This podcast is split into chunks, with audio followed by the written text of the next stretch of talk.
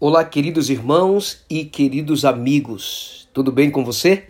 A meditação de hoje se encontra no livro de Salmos, capítulo 121, versículo 1 e versículo 2. Elevo os olhos para os montes, de onde me virá o socorro? O meu socorro vem do Senhor que fez o céu e a terra. Quando Davi escreveu esse salmo, ele estava no deserto de Parã. Pelo menos duas coisas incomodavam sua mente e entristecia o seu coração. A primeira delas era que o rei da Síria ameaçava invadir o seu território. E isso estava deixando Davi muito preocupado. Segunda coisa que estava entristecendo o coração de Davi era que ele acabara de receber a notícia de que o seu único amigo ainda vivo, influente no meio do povo de Deus, era o profeta Samuel e agora recebe uma notícia de que Samuel havia falecido. Quando Davi diz: Eleva os olhos para os montes, de onde me virá o socorro, não significa que Davi não sabia de onde vinha o socorro, porque Davi, segundo o próprio Deus, era um homem segundo o coração de Deus. Davi sabia que o seu socorro vinha de, do Senhor. Mas por que ele disse: Eleva os olhos para os montes de onde me virá o socorro. Porque Davi estava querendo dizer que o socorro dele não vinha das montanhas. Porque os montes ou as montanhas eram o lugar aonde os pagãos, aonde os gentios, aonde as pessoas que não serviam a Deus erguiam seus altares e adoravam seus deuses falsos. Deuses feitos pelas mãos dos homens, de prata, de ouro, de bronze, de barro, Deuses que tinham olhos, mas não viam, que tinham ouvidos, mas não eram capazes de ouvir.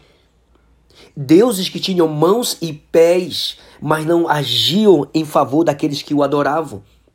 Então, quando Davi faz a pergunta, eleva os olhos para os montes de onde me virá o socorro, Davi está, na verdade, afirmando que o seu socorro não vem dos montes, ou seja, dos deuses falsos, não vem das montanhas, dos altares que eram construídos para adorar os deuses pagãos e os deuses falsos.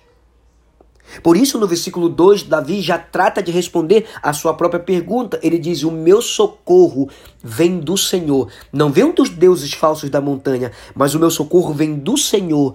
E ele identifica qual é o Senhor: o Senhor do céu e o Senhor da terra. Ou seja, o Senhor que criou o céu e que criou a terra.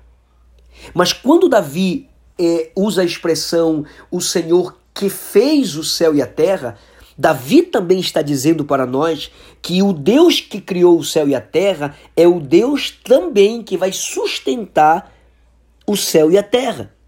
Ou seja, o Deus criador não abandona as coisas criadas e as suas criaturas. O Deus que criou o céu e a terra também está à disposição das suas criaturas.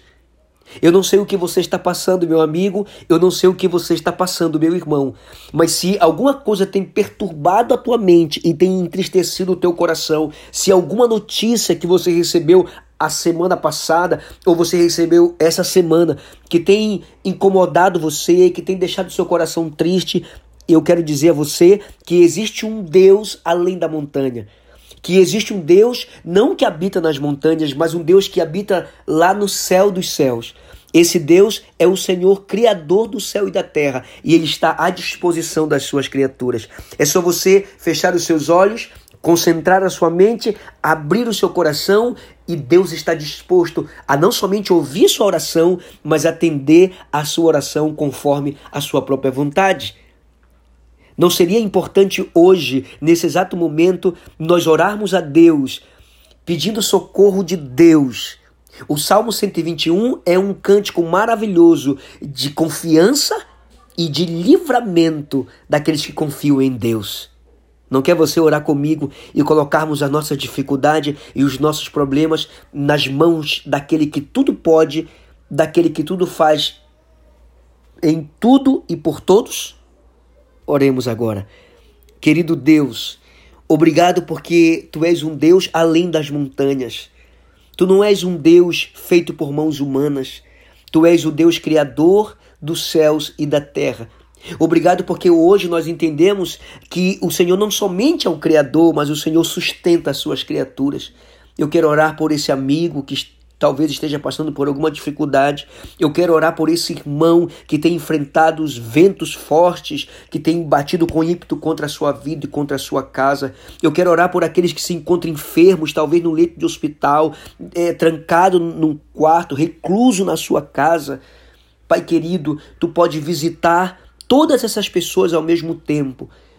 Por favor, Deus, Tu és nosso Deus, nós somos o teu povo, somos rebanho do teu pastoreio e nós queremos declarar neste, neste momento que tu és nosso pastor e nada nos faltará. Nós te pedimos em nome de Jesus. Amém.